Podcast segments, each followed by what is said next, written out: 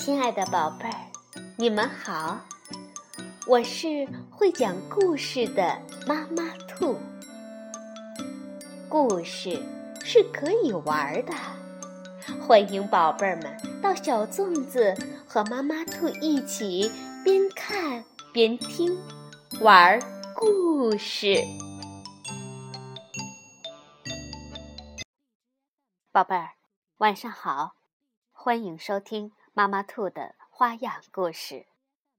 上一次我们讲了皇帝大战蚩尤的故事。那么，皇帝和他以后的颛臾、帝喾、尧、舜这五个部落联盟的领袖，被古代的历史学家尊称为五帝。今天呢，我们来讲一讲共工怒楚不周山的故事。据传说，颛臾是皇帝的孙子。他为人聪明，懂得许多事情，有智谋，善于利用鬼神迷信来管制部族成员，在群众中有很高的威信。颛臾视察过许多地方，北边到过现在的河北一带，南边到过南陵以南，西边。到过现在的甘肃一带，东边到过东海中的一些岛屿。古代历史书上描写说，颛臾走到哪里，不仅广大群众热烈欢迎他，甚至连动物也摇动着尾巴，树木也摆动着枝叶，对他表示欢迎。但是，颛臾也办过不讨人喜欢的事情，据说。他制定一条法律，规定妇女在路上和男子相遇，必须避让一旁。如果不这样做，这个妇女就得被拉到十字路口痛打一顿。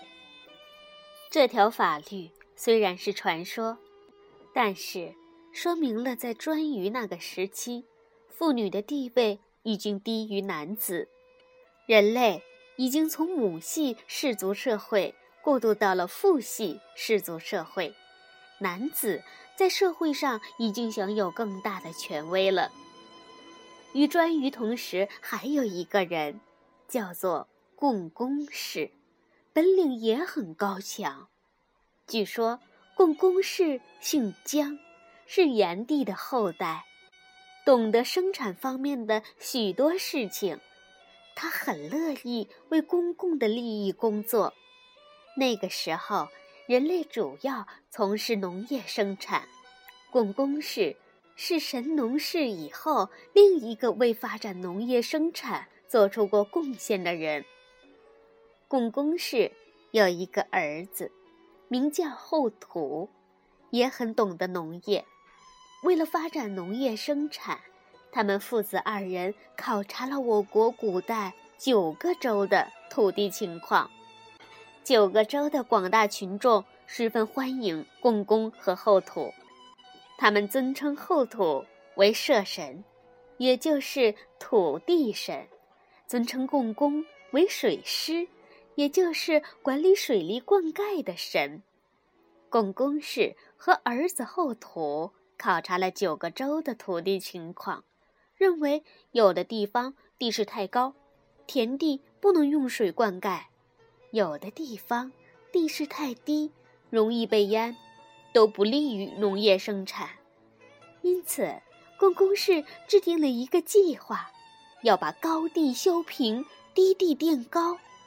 他认为，挖下高地的土，填在低洼的地方，就可以在更多的土地上种上庄稼，就可以发展农业生产。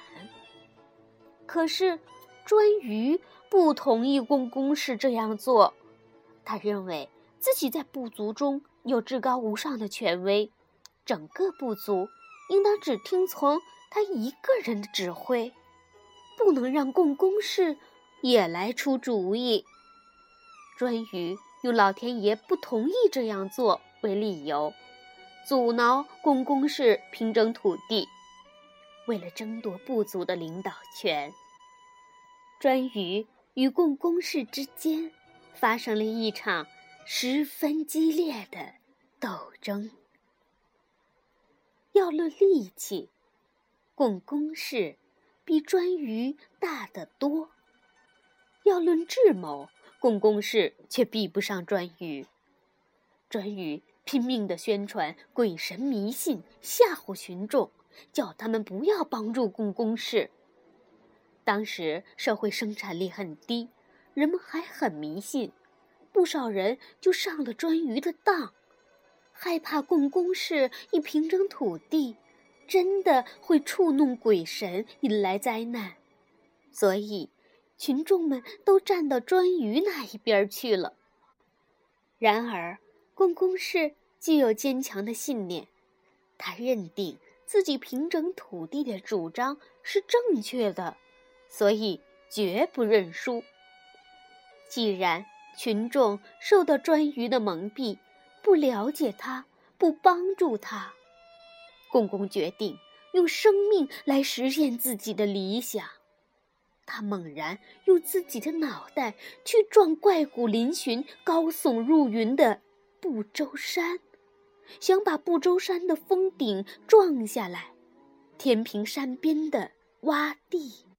不周山被公公室猛然一撞，立即拦腰折断。泥土石块哗啦啦地崩塌下来，顷刻之间，整个天空剧烈地摇晃起来，整个地面剧烈地颠簸起来。